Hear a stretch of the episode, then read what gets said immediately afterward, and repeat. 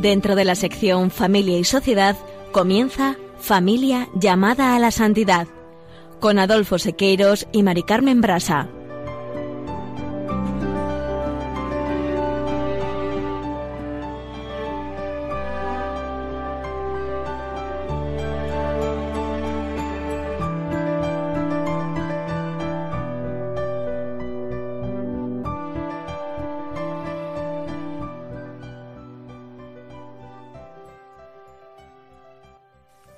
Buenos días, queridos oyentes de Radio María y familia Radio María. Bienvenidos un lunes más al programa Familia llamada a la Santidad.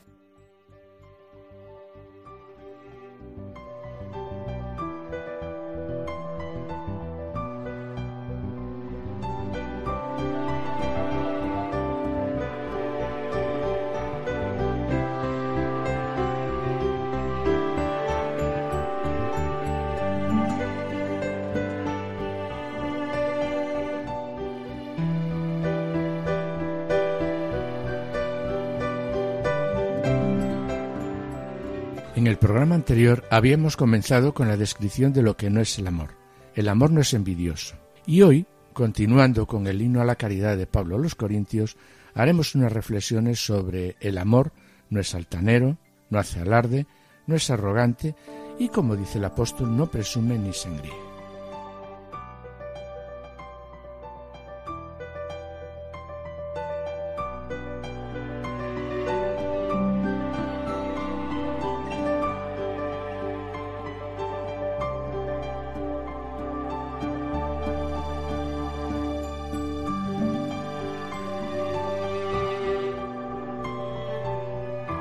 la sección Familia, Semilla de Santidad, Juana Julio y Seque se acercarán hoy a otra figura de la Iglesia, de gran trascendencia por su ingente labor de predicación del mensaje evangélico desde los inicios del siglo XIII. Nos referimos a Santo Domingo de Guzmán, fundador de la Orden de los Dominicos, que nació en una familia que supo transmitirle la fe en Cristo como la roca en la que fundar toda su vida familia tan extraordinaria que cuenta además del santo con dos beatos y dos venerables. Ya que la familia, como tantas veces hemos dicho, como iglesia doméstica, cuando lo es de verdad, actúa calladamente, bajo el amor de Dios, hacia y desde todos sus componentes. Bien, mis queridos oyentes, no os perdáis su ejemplo de vida.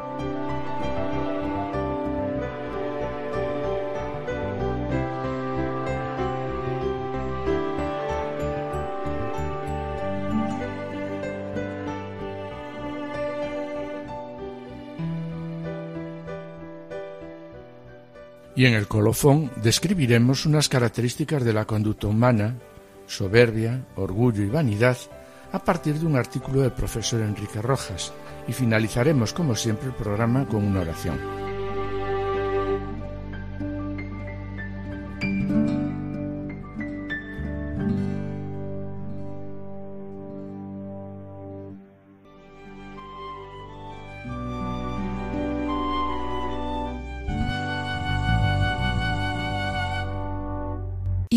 Vamos a comenzar con unas palabras de Juan Pablo II, que dice, Dios se deja conquistar por el humilde y rechaza la arrogancia del orgulloso. Bien, pues con estas palabras de confianza en el Espíritu Santo comenzamos el programa de hoy. Y como acabamos de presentar en el sumario, recordamos que en el programa anterior habíamos descrito el amor no es envidioso, y hoy haremos unas reflexiones sobre el amor no es altanero, no hace alarde, no es arrogante y como dice el apóstol Pablo en el himno a la caridad a los corintios, el amor no presume y el amor no se engríe. Y también, Adolfo, como estamos viendo en todos estos últimos programas, el Papa, para mostrarnos el verdadero sentido del amor, acude a un texto muy popular, texto con el que estamos iniciando todas estas transmisiones. Nos referimos, claro está, al himno que se encuentra en la primera carta de Pablo a los Corintios. Recordémoslo.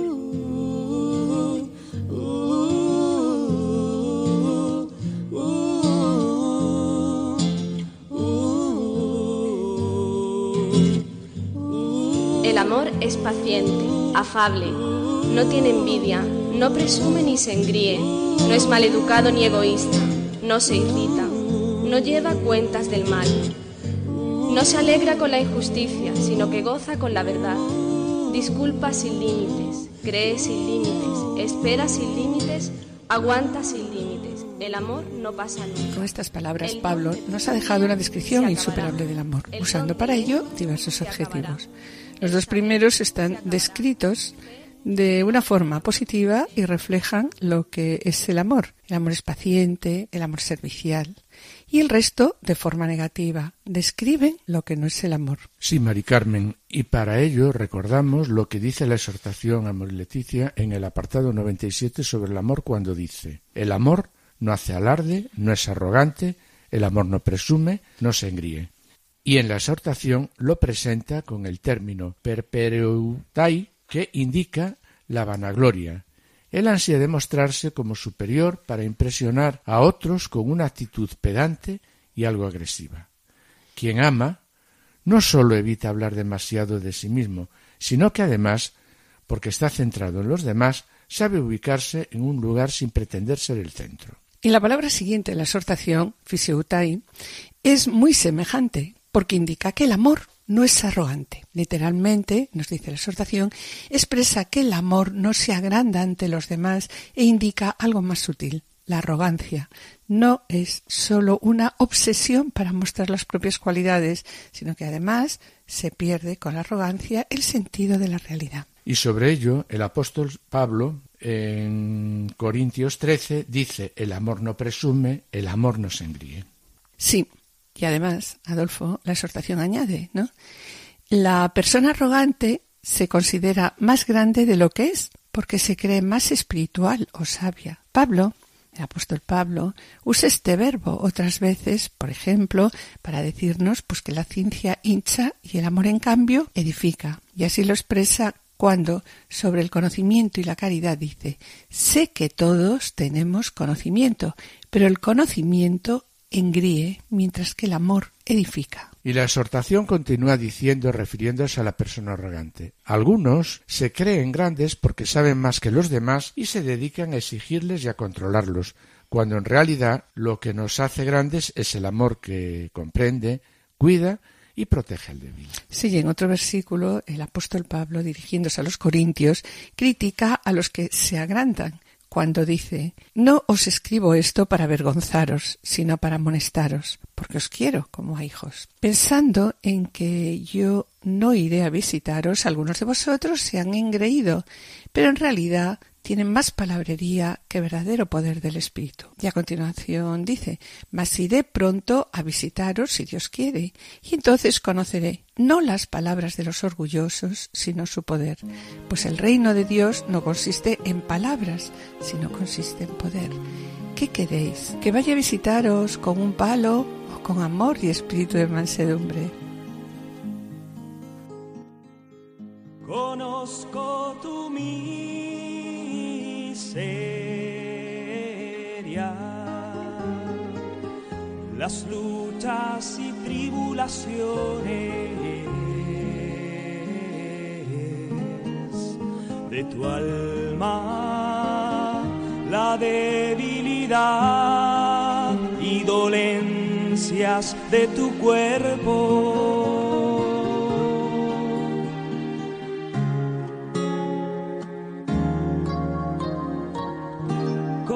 Conozco tu cobardía,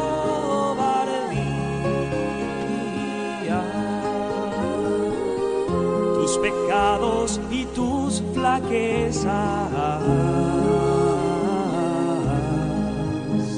Conozco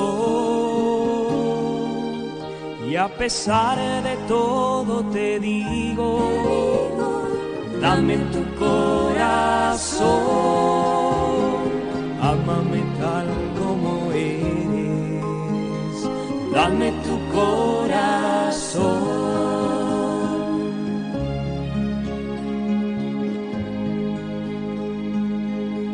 Si para amarme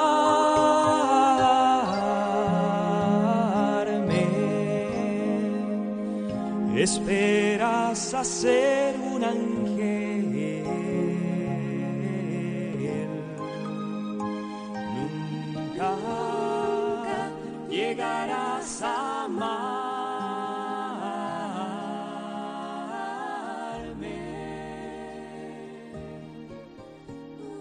después de esta invitación al amor que nos hace Jesús aceptándonos tal como somos, con nuestras debilidades, volvemos al tema del día de hoy. El amor no es arrogante ni hace alarde. Me gustaría comentar lo que dice el Papa Francisco sobre el orgullo y la vanidad en la homilía del 22 de febrero de 2016 en Santa Marta. La vanidad es enmascarar la propia vida. Y esto enferma el alma, porque enmascara la propia vida para aparentar, para fingir. Sí, y a continuación presenta la posibilidad de tener dos inquietudes. Una inquietud buena, que es la inquietud que nos da el Espíritu Santo y hace que el alma esté inquieta para hacer cosas buenas. Y existe, agregó el pontífice, la mala inquietud. Es la que nace de la mala conciencia. Esta gente que ha hecho tanto mal y tiene la conciencia sucia, si nos dice, y no puede vivir en paz porque vive con una irritación continua que no lo deja en paz. Pero claro, este mal tiene siempre la misma raíz, la vanidad y el orgullo. Las dos no nos dejan tener la conciencia en paz. E insiste el Papa, la vanidad y el orgullo no nos dejan entrar la sana inquietud del Espíritu Santo, sino que nos llevan a vivir así, inquietos, con miedo, y asevera codicia, vanidad y orgullo son las raíces de todos los males. Y sobre la vanidad, Adolfo dice a continuación que la vanidad, y la describe de una, una manera muy clara, la vanidad es la osteoporosis del alma. El hombre vanidoso se preocupa por aparentar, por fingir, por parecer, y esta es la vanidad. La vanidad consiste en enmascarar la propia vida. Y está claro que la vanidad enferma el alma, porque enmascara la propia vida para aparentar, para aparecer, y todas las cosas que hace son para fingir, por vanidad. Pero al final, ¿qué gana el hombre vanidoso? Sí, Adolfo. Francisco, definiendo la vanidad como una osteoporosis del alma, explica la verdad con el símil de que los huesos, una persona con osteoporosis, ¿no? Los huesos desde fuera parecen buenos, pero por dentro los huesos, dice el Papa, están corroídos. Y asevera que la vanidad está claro que nos lleva a qué? Al engaño. Intentamos aparentar lo que no somos, pero la verdad es otra. Somos como los farsantes que marcan las cartas para ganar, año del Papa, y luego esta victoria siempre es aparente, porque no es verdadera, es un engaño. Esta es la vanidad. Vivir para fingir, vivir para aparentar, vivir para aparecer, y está claro, pues que todo esto inquieta qué? Inquieta al alma. Pero, mm, ¿dónde está la fuerza de la vanidad? La persona vanidosa, animada por la soberbia, no permite una equivocación, no permite sobre todo que se vea un error. ¿Cuánta gente conocemos la verdad nosotros, incluso nosotros mismos, ¿no?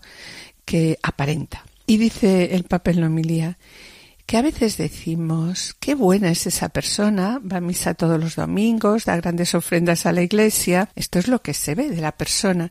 Pero la osteoporosis es la corrupción que tiene por dentro.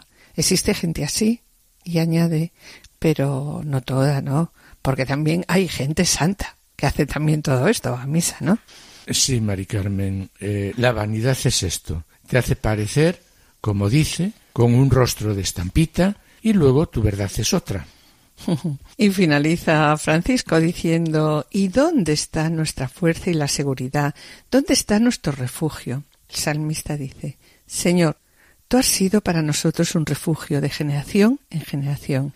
Recordemos también, nos dice la palabra de Jesús cuando dice, Yo soy el camino, la verdad y la vida. Esta es la verdad, no la máscara de la vanidad. Se trata, en fin, como dice Juan Pablo II, de distinguir sinceramente entre la vanidad coqueta, que hipertrofia el afán de gustar y conquistar afectos de, a cualquier precio y de cualquier modo, jugando con los sentimientos y olvidando frivolamente los sagrados vínculos de fidelidad de una parte, y la sana autoestima, decoro, presentación, amabilidad del que trata a cada uno según su propia dignidad y vocación de otra. Falta de sencillez, orgullo, vanidad interna, porque nos cuesta reconocer nuestros propios fallos y defectos y nos molesta más aún que los otros se den cuenta.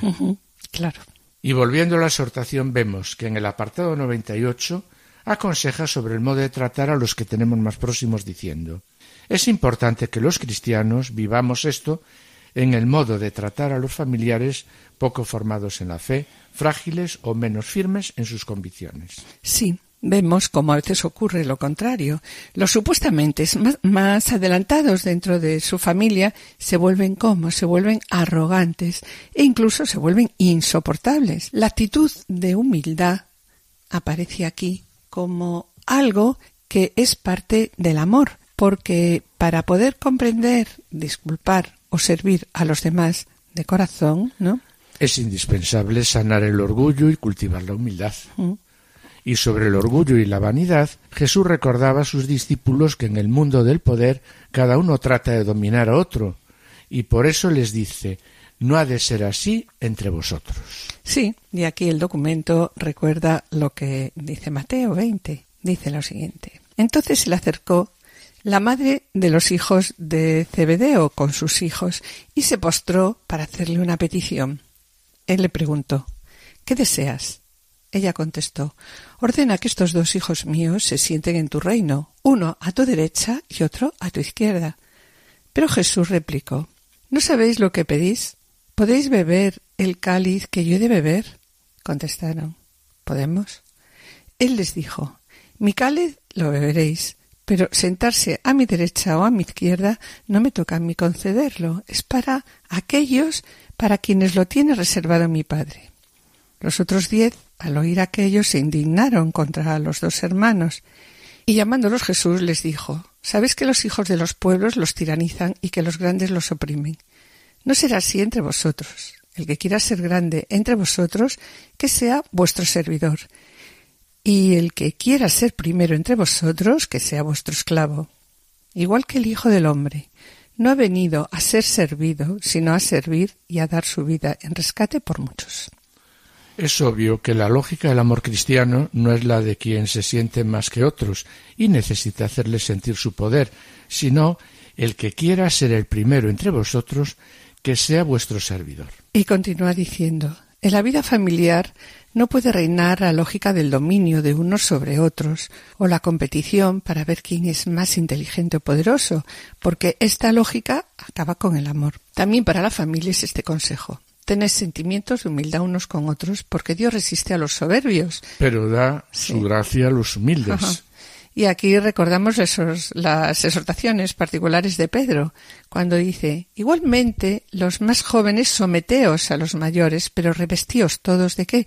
Revestíos todos de humildad en el trato mutuo, porque Dios resiste a los soberbios. Más da la gracia a los humildes. Y sobre la humildad recordamos a María, como presenta el Evangelio en Gaudium, cuando dice, porque cada vez que miramos a María volvemos a creer en lo revolucionario de la ternura y del cariño. En ella vemos que la humildad y la ternura no son virtudes de los débiles, sino de los fuertes, que no necesitan maltratar a otros para sentirse importantes.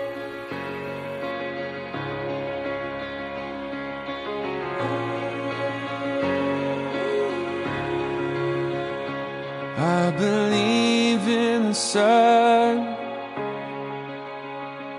I believe in the risen one. I believe I overcome by the power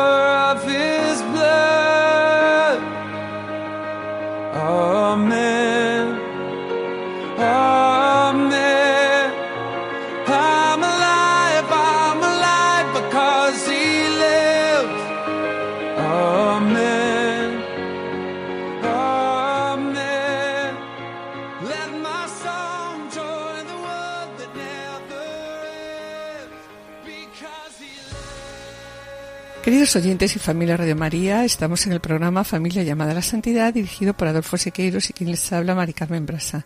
Finalizamos esta primera sección y antes de iniciar la segunda quisiéramos adelantarles que en el colofón describiremos unas características de la conducta humana, soberbia, orgullo y vanidad, a partir de un artículo del profesor Enrique Rojas. Y a continuación damos paso al espacio Familia Semilla de Santidad, en el que nuestros colaboradores, Juana, Julio y Seque, presentarán la vida de la familia de Santo Domingo de Guzmán. No os perdáis su ejemplo de vida y permaneced en la escucha, permaneced en Radio María.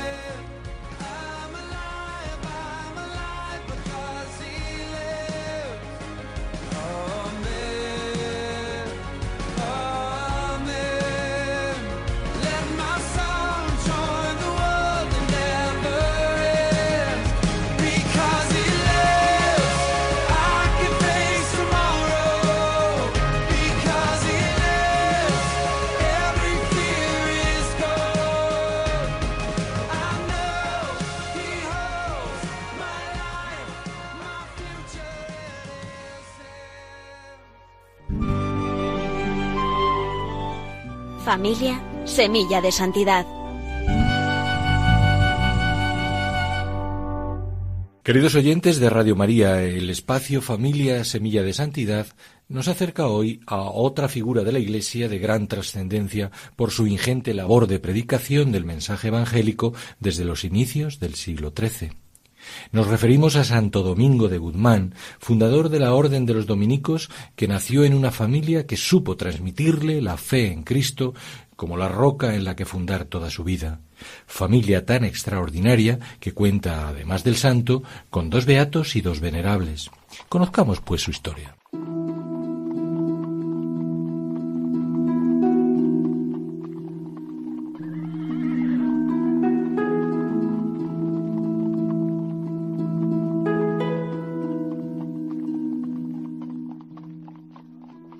Los padres de Domingo fueron don Félix de Guzmán y doña Juana Garcés, más conocida como Juana de Aza. Ambos pertenecían a la nobleza castellana y desde su matrimonio hacia 1160 residieron en su señorío de Caleruega, en la provincia de Burgos. Tuvieron tres hijos, Antonio, Manés y Domingo. El padre, de natural bondadoso y justo, gobernaba sus posesiones y trataba a sus vasallos con generosidad y afecto lo cual constituiría sin duda un ejemplo para sus hijos.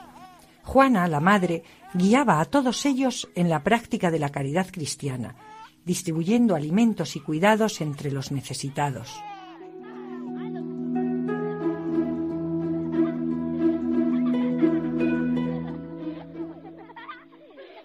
En efecto, también era ella quien cuidaba de las enseñanzas religiosas de sus hijos durante sus primeros años. Tenía una gran devoción mariana y supo transmitir la fe y el amor a Dios de manera tan profunda que los tres llegaron al sacerdocio. Para que la educación de los niños fuera más completa, los envió al monasterio de Gumiel de Izán, donde su hermano era arcipreste. Ella confió siempre en las enseñanzas de la Iglesia y a ella le encomendó su mayor bien, sus hijos.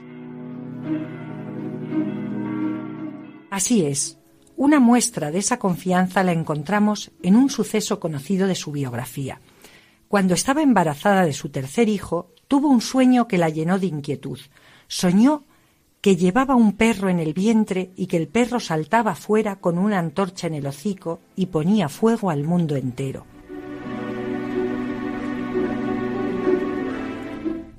Hizo una peregrinación al cercano monasterio de Silos para encomendarse en oración a Santo Domingo y pedirle que la iluminara. Sintió que el santo le decía que el niño que iba a nacer dedicaría su obra a cuidar del rebaño del Señor. Juana, confortada, prometió poner al niño el nombre de Domingo. Más tarde, el perro se convertiría en el símbolo de la Orden de Santo Domingo y también dio origen al juego de palabras dominicanes, los perros guardianes del rebaño del Señor.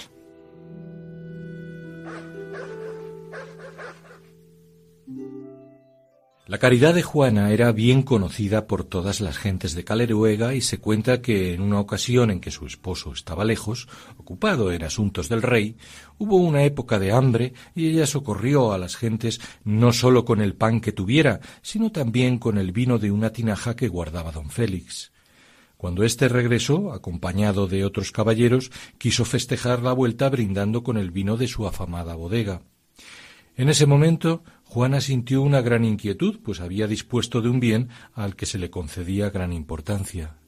Ella conocía el natural bondadoso de Félix, pero no debemos olvidar que en el siglo XII la mujer, aunque perteneciera a la nobleza, no tenía capacidad para decidir sobre las propiedades ligadas al varón, tales como las bodegas, las armas o las caballerías.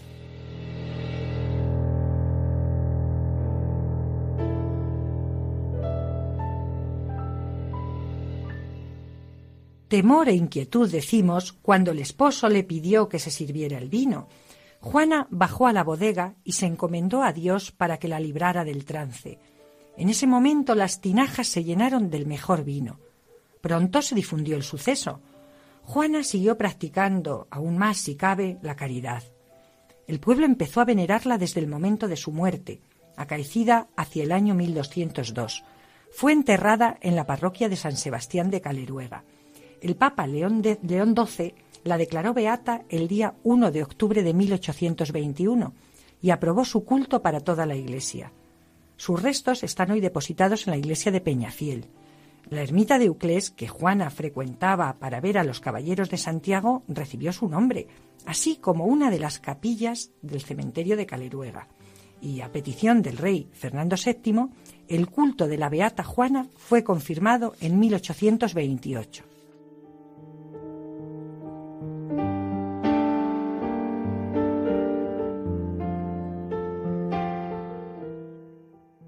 Por su parte, don Félix muere a los 60 años de edad con fama de santidad entre los suyos y hoy es considerado como venerable.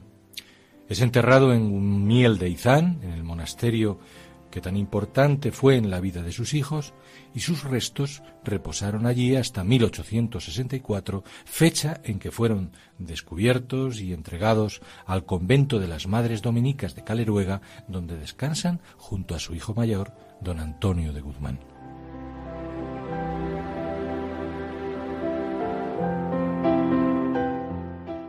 La semilla de padres tan virtuosos fructificó en sus tres hijos de modo admirable.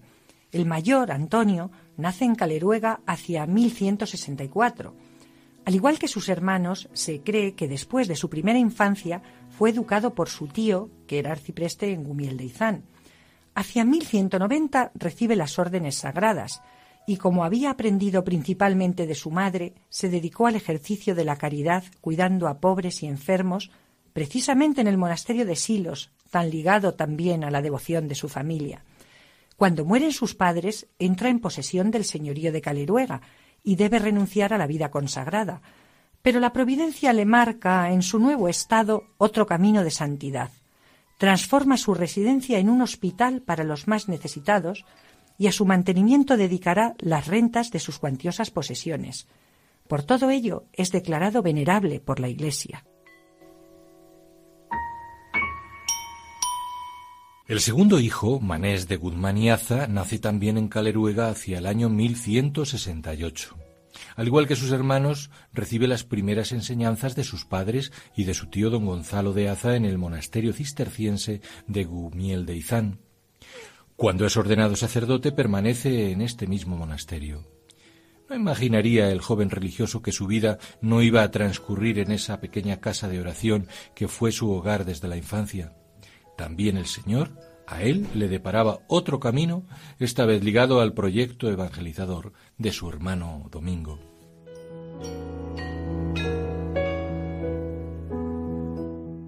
Así es, pronto se incorpora a la labor apostólica de Santo Domingo en el sur de Francia y es una pieza fundamental en los inicios de la Orden de Predicadores. Sirva como dato el que el 15 de agosto de 1217 salió con otros compañeros hacia París para fundar el convento de Santiago. Era tenido como religioso ejemplar. En su personalidad unía el carácter activo de la predicación para salvar las almas junto con un profundo espíritu de contemplación. Santo Domingo reconocía en su hermano esa capacidad de organización y a la vez la espiritualidad que rodeaba su labor, y ello era especialmente valorado en los nuevos conventos de monjas que estaban surgiendo en su orden, Así, en 1219 lo nombró capellán y director espiritual del convento de Dominicas Contemplativas de Madrid.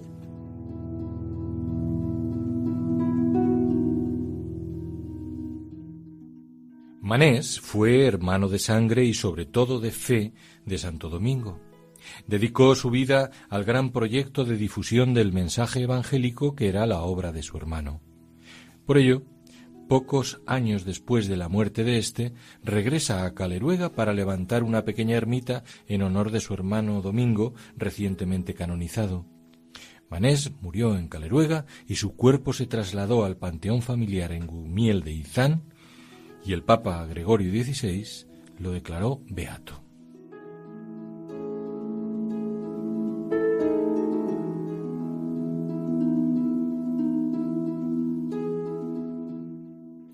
En esta familia santa, la figura central es Domingo de Guzmán, cuya biografía y labor evangelizadora son universalmente conocidas. Este espacio pretende destacar, no obstante, las huellas que en su vocación dejaron sus padres y hermanos y especialmente la semilla que él sembró en la vida de caridad de su hermano Antonio y en la predicación de su hermano Manés. Se presenta ante nosotros una de las muestras más evidentes de ejemplo de los padres en la transmisión de la fe. En el caso de Domingo, ya desde el sueño profético de su madre, sus primeros años fueron testigos de la caridad y profunda fe vivida en su casa. También la educación en el convento de Gumiel de Izán, guiado por su tío, en el que se despertó su vocación religiosa.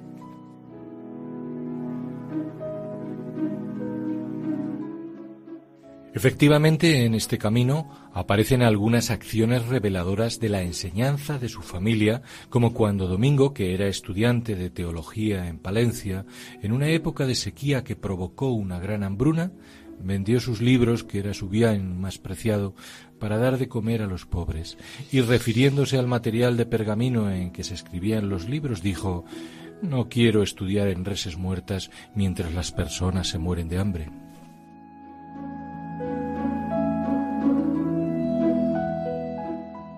Su extraordinaria inteligencia, así como su profundo conocimiento de la teología y sus dotes para la oratoria, pronto destacaron.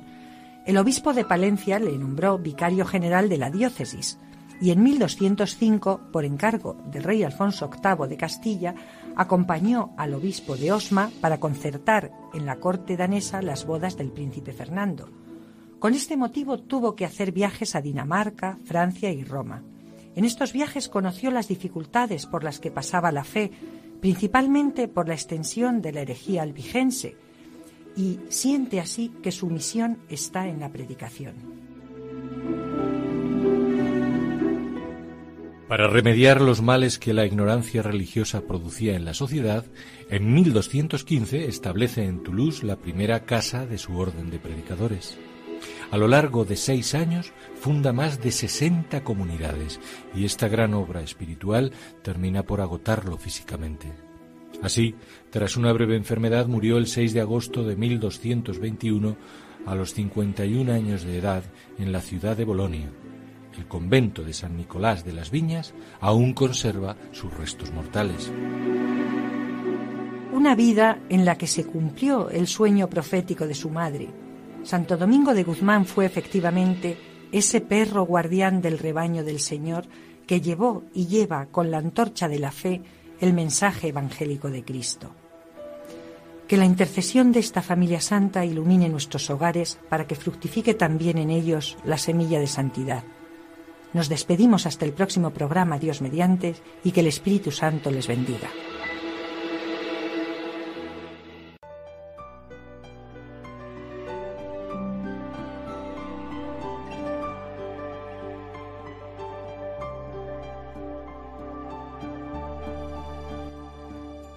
Estamos en el programa Familia llamada a la Santidad, dirigido por Adolfo Sequeiros y Mari Carmen Brasa. Les recordamos que pueden ponerse en contacto con nosotros a través del correo familia llamada a la santidad arroba radiomaria.es o enviando un correo postal a la dirección de Radio María, Paseo de Lanceros 2, primera planta, 28024, Madrid, indicando el nombre del programa Familia llamada a la Santidad. Para solicitar este programa, deberán dirigirse ustedes al teléfono de atención al oyente 902 500 518. También pueden escucharlo a través de podcast entrando en la página www.radiomaria.es y podrán descargarlo en su ordenador para archivarlo o escucharlo a la hora que ustedes deseen.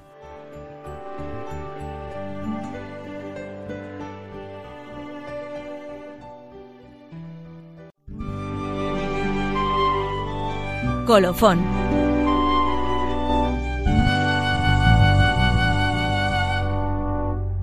Después de haber escuchado el ejemplo de coherencia de vida de la familia de Santo Domingo de Guzmán, familia tan extraordinaria que cuenta, como hemos visto, además del santo, dos beatos y dos venerables, continuamos con una de las descripciones de lo que no es el amor. El amor no es altanero, no hace alarde, no es arrogante y, como dice el apóstol, no presume y no se engríe. Y sobre ello queremos comentar un caso que creemos es muy frecuente en nuestros tiempos y en nuestra sociedad. Pues bien, una persona conocida nuestra que ha crecido en un hogar pues más o menos exigente y donde se valoraba mucho la formación intelectual y religiosa. A medida que esta persona fue creciendo en su, desarrollo tanto personal como profesional, se fue considerando poco a poco un individuo exitoso, habiendo adquirido este prestigio, la verdad que con mucho esfuerzo, y de ahí que exigía ser tratado pues siempre con toda deferencia en relación con todo lo que hacía. Pero en su casa era maleducado, grosero, arrogante, arrogancia que su esposa sobrellevó con paciencia. Sin embargo, algo pasó de repente en su vida que le hizo cambiar de actitud y descubrir, como él decía, que mis hijos y mi esposa me querían por mí mismo, que yo era digno de ser amado a pesar de mis defectos. Fue en la fiesta anual, como dice él, de mi antiguo colegio, en un partido de baloncesto con mis amigos, al que acudí pensando que yo, como figura que siempre había sido en el baloncesto, pues iba a destacar. ¿Pero qué sucedió? Pues que esto no fue así. Porque no solo no destaqué, sino que me metieron muchísimos puntos. La verdad es que en aquel partido quedé francamente mal. Pero mi sorpresa fue que mi familia continuamente me estaba animando al finalizar el partido, tanto mi mujer como mis hijos se abalanzaron sobre mí con mucha alegría y además con mucho orgullo. En ese momento, la verdad es que me he dado cuenta de que el amor de mi esposa y de mis hijos era auténticamente desinteresado, que veían en mí algo más que mis cacareados logros, un algo por lo que yo era digno de ser amado. Y he visto también un amor en mi esposa, en el que respetándome esperaba que yo a mi vez, pues con paciencia lo estuvo esperando, ¿no? que le entregara el mío. A partir de ahí he ido venciendo mi resistencia a aceptar mis propios defectos y limitaciones para ir adquiriendo, en cambio, la conciencia de mi realidad. Y de esta manera pasé a reconocer mi falso orgullo y poco a poco a ir progresando en el amor, limando pues aquellos hábitos educacionales influjos sociales eh, y por otro lado también mi esposa me fue acercando poco a poco a cómo Dios me quiere y a lo que Él, de una manera desinteresada, hizo por mí. La verdad es que todo este proceso no fue fácil, decía él, porque eran muchas las ideas erróneas arraigadas en mi forma de ser y pensar, pero la verdad es que el amor, que así nos lo comentaba, ¿no? El amor obra milagros y mi conversión se fue dando poco a poco. ¿Cómo no perdonarte? Si a mí me han perdonado, igual que tú también fallé, pero mi Dios, todas mis fallas ha borrado que no abrazarte como a mí me abrazaron. Quiero que sientas libertad, te doy mi paz, esa que Cristo ya Sobre este caso que acabas de comentar, Mari Carmen, vemos que desde el punto de vista de la conducta humana, el profesor Enrique Rojas define la soberbia como otorgarse más méritos de los que uno tiene y estimarse muy por encima de lo que uno vale. Sí, la soberbia, dice, es la pasión desenfrenada sobre sí mismo. La soberbia es fuente y origen de muchos males de la conducta y es ante todo una actitud que consiste en adorarse a sí mismo. Sus notas más características son prepotencia, presunción, jactancia y vanagloria. Sí, también situarse por encima de todos los que le rodean. La inteligencia en el soberbio hace un juicio deformado de sí en positivo que arrastra a sentirse en el centro de todo, ¿no? Sí, con un entusiasmo que es una a modo de una idolatría personal. Y según el profesor Rojas, hay dos tipos de soberbia. Una que es vivida como pasión, que comporta un afecto excesivo y que llega a anular en ocasiones la razón e impedir que los hechos personales se vean con una mínima objetividad. Y el otro tipo de soberbia se percibe como un sentimiento y cursa de forma más suave y es capaz de captar la realidad de lo que uno es, aunque solo sea en algunos momentos. Sí, el soberbio Adolfo saca las cosas de contexto buscando y exigiendo un reconocimiento público de sus logros, deformando la percepción de su propia realidad y sobrevalorando este en exceso. Por ello, ante la soberbia, dejamos de ver nuestros propios defectos que hacemos mínimos ante las demás personas, intentamos disimular. Sí, Mari Carmen, así es. Y hay una gradualidad entre las tres variantes soberbia, orgullo y vanidad que van de más a menos intensidad tanto en su forma como en su contenido. Pues sí, entre la soberbia y el orgullo hay matices diferenciales aunque el estribillo que se repite como denominador común puede quedar resumido en un apetito desordenado de la propia valía y superioridad. Se convierte en una tendencia a demostrar la superioridad, la categoría y la preferencia que uno cree que tiene frente a los demás de su entorno. En general, estos dos conceptos de soberbia y orgullo se manejan como términos sinónimos, soberbia y orgullo, aunque se pueden encontrar entre ellos algunas diferencias que nos dice el profesor que pueden ser interesantes. Sí, y así la soberbia es más cerebral y se da en alguien que objetivamente tiene una cierta superioridad, que realmente sobresale en alguna faceta de su vida, facetas concretas que en su día a día la realza sobre los demás. Hay una evidencia por la que puede ser tentado por la soberbia no necesitando del halago de los demás y haciendo el mismo su propio y permanente elogio de forma clara y difusa, rotunda, desdibujada, mm, a tiempo y a destiempo, con ocasión y sin ella, siempre desde una atmósfera grandiosa que él mismo crea sobre su persona. Además, a través de sus caretas o máscaras, se ve la presencia de la arrogancia, altanería. Tono despectivo se ve también hacia los demás. Sí, mezclados con desprecio, desconsideración, frialdad en el trato, distanciamiento, impertinencia. E incluso tendencia a humillar. Otras veces esas máscaras son de una insolencia cínica, mordaz, con un rintintín de magnificencia que provoca en el interlocutor un rechazo frontal. En los casos algo más leves, con menos altanería y engreimiento, la relación personal puede... Puede hacerse incluso más soportable. Sí, así es. Sin embargo, el orgullo es más emocional y con una alta opinión de uno mismo, por la que esa persona se presenta con una superioridad y un aire de grandeza pues desorbitado. Esto se puede entender como lícito, ¿no? Y hasta respetable, como dice el profesor Rojas. Y sobre este orgullo, Luis Vives también lo definía como orgullo es aquel amor a uno mismo por méritos propios. El orgullo puede ponerse de manifiesto también en circunstancias positivas, no siempre es malo, ¿no? El orgullo puede ponerse manifiesto, como acabo de comentarlo, también en circunstancias positivas en donde el lenguaje coloquial se mezcla con hechos e intenciones, como puede ser, por ejemplo, Adolfo, el orgullo, ¿no? De ser un buen padre, un excelente profesional, de ser de una región concreta o de un país concreto.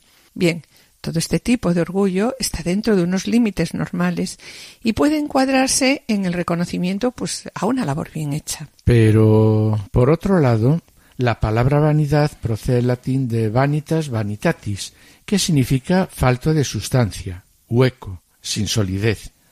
Se dice también de aquellos frutos vanos cuyo interior está vacío y en donde pues solo hay una apariencia. Es verdad, es verdad, mientras la soberbia es concéntrica y mira hacia uno mismo, la vanidad es excéntrica con una estimación exagerada que procede de fuera y se fortalece la vanidad se va a fortalecer, como ya comentamos en otros momentos, ¿no?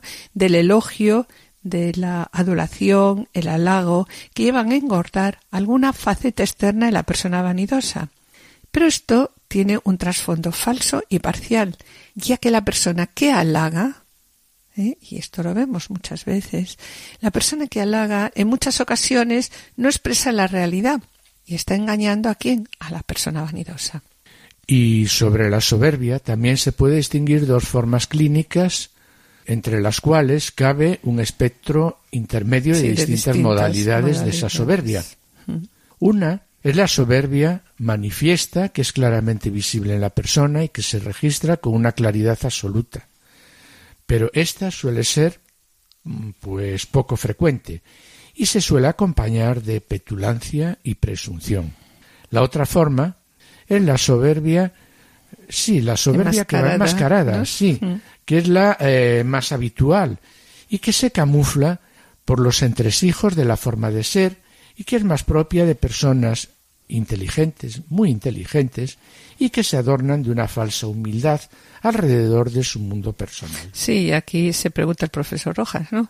¿Cuáles son estos síntomas de la soberbia, no? Y lo resume esquemáticamente diciendo que, en primer lugar, un aire de suficiencia, que refleja, pues qué, un bastarse a sí mismo y no necesitar a nadie, un engreimiento que hace a esa persona altanera. En segundo lugar, nos habla de una borrachera de sí mismo que desde una zona profunda e íntima facilita que se elabore esa superioridad, siendo sus manifestaciones más relevantes susceptibilidad casi enfermiza para cualquier crítica con un cierto fundamento, mm, gran dificultad para pasar desapercibido, tendencia a hablar siempre de sí mismo, si este no es el tema central de conversación, pues enseguida decae su interés. Eso lo vemos muchas veces, ¿no? Si este no es el tema central de la conversación de esa persona, pues cae su interés en la eh, participación y el diálogo con los demás. También observamos pues un desprecio olímpico hacia cualquier persona que destaque en su cercanía y sobre todo de la que pueda oír alguna alabanza. Un tercer síntoma es cuando esa soberbia entorpece y debilita cualquier relación amorosa. Sí, Adolfo, qué difícil, ¿no? Qué difícil es en el matrimonio la presencia de una persona que tiene un amor desordenado a sí mismo, como el que acabamos de describir hace un momento, porque mm, a esa persona soberbia le cuesta darse, entregarse a la otra persona amada, porque es incapaz de renunciar a sí mismo, porque como acabas de comentar tú, no acepta cualquier crítica. Presenta también una gran dificultad a estas personas a pasar desapercibidas, y esto en el matrimonio es complicado, ¿no? Necesitan hablar siempre de sí mismo, y por lo tanto, en estas personas es imposible que puedan realizar un auténtico diálogo conyugal y familiar. Este diálogo que no es diálogo, ¿no? A veces se hace insoportable en la propia familia. Y como también comentabas, pues estas personas desprecian a su cónyuge y, le cuesta mucho reconocer incluso sus cualidades. Sí, esto hace casi imposible pues la convivencia, volviendo a insufrible. Sí. sí, sí, Pues reclama, eh, que pide? Pues pleitesía, sumisión, acatamiento y hasta servilismo a veces. ¿eh? No podemos olvidar que para estar bien con alguien, para establecer una relación de convivencia estable y que funcione, hace falta estar primero, pues que bien, con, uno, mismo. ¿no? Mm. Y por último, en la soberbia se vive una obsesión exagerada por uno mismo, que ha ido conduciendo a una sobrevaloración de los propios méritos y afloran en la persona soberbia actitudes como alar, eh, alardear, jactarse y vanagloriarse. Por otro lado, mm, entre la soberbia, el orgullo y la vanidad, la verdad que hay también grados. Por estos linderos se suele acabar en el narcisismo, patrón de conducta presidido por el complejo de superioridad, necesidad enfermiza de, enfermiza de reconocimiento de sus valías por parte de la gente de su entorno y la permanente autocontemplación egocéntrica. Y concluye Rojas. Solo el amor puede cambiar el corazón de una persona. Cuando hay madurez, uno sabe relativizar la propia importancia, no se hunde en los defectos ni se salta en los logros, y a la vez sabe detenerse en todo lo positivo que observa en los que le rodean. Saber mirar es saber amar. A lo sencillo se tarda tiempo en llegar, concluye el profesor Roja. En el día de hoy, lunes de la tercera semana de Cuaresma, queremos decirte, Señor, aquí me tienes. Tú me conoces. Ante ti está mi miseria y ante ti están también todos mis deseos.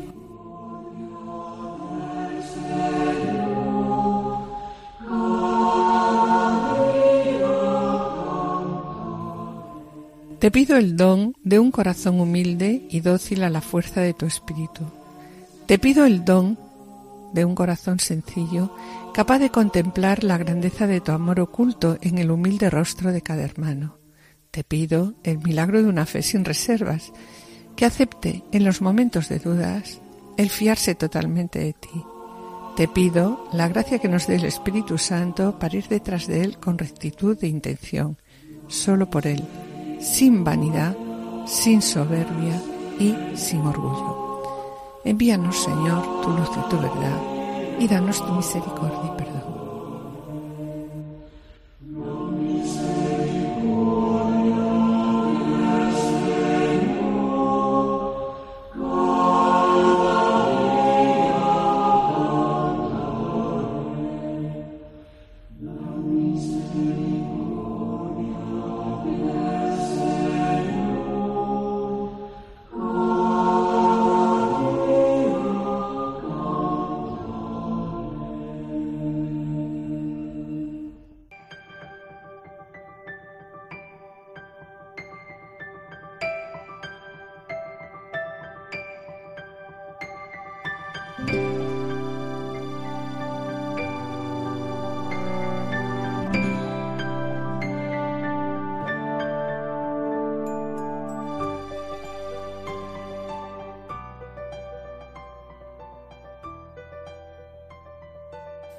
Bien, mis queridos oyentes, y con pena tenemos que despedirnos.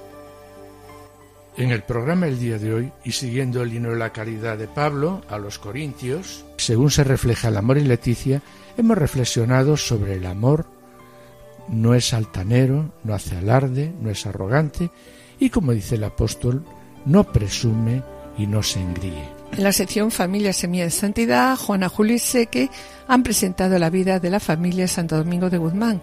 Familia, como os comentábamos, ¿no? tan extraordinaria que cuenta, además del santo, con dos beatos y dos venerables. Finalizando, como siempre, el programa con una oración. Agradecemos a los asistentes en el control de sonido su colaboración y espero seguir con ustedes mañana en el programa Para que tenga vida que se emite a las 11 de la mañana con la doctora Silven. Y esperamos estar de nuevo con ustedes, los dos juntos, el lunes dentro de dos semanas. Muchas gracias por su atención, hasta la próxima audición y que el Señor os bendiga. A continuación, damos paso a la revista diocesana. No se lo pierdan, permanezcan en la escucha, permanezcan en Radio María.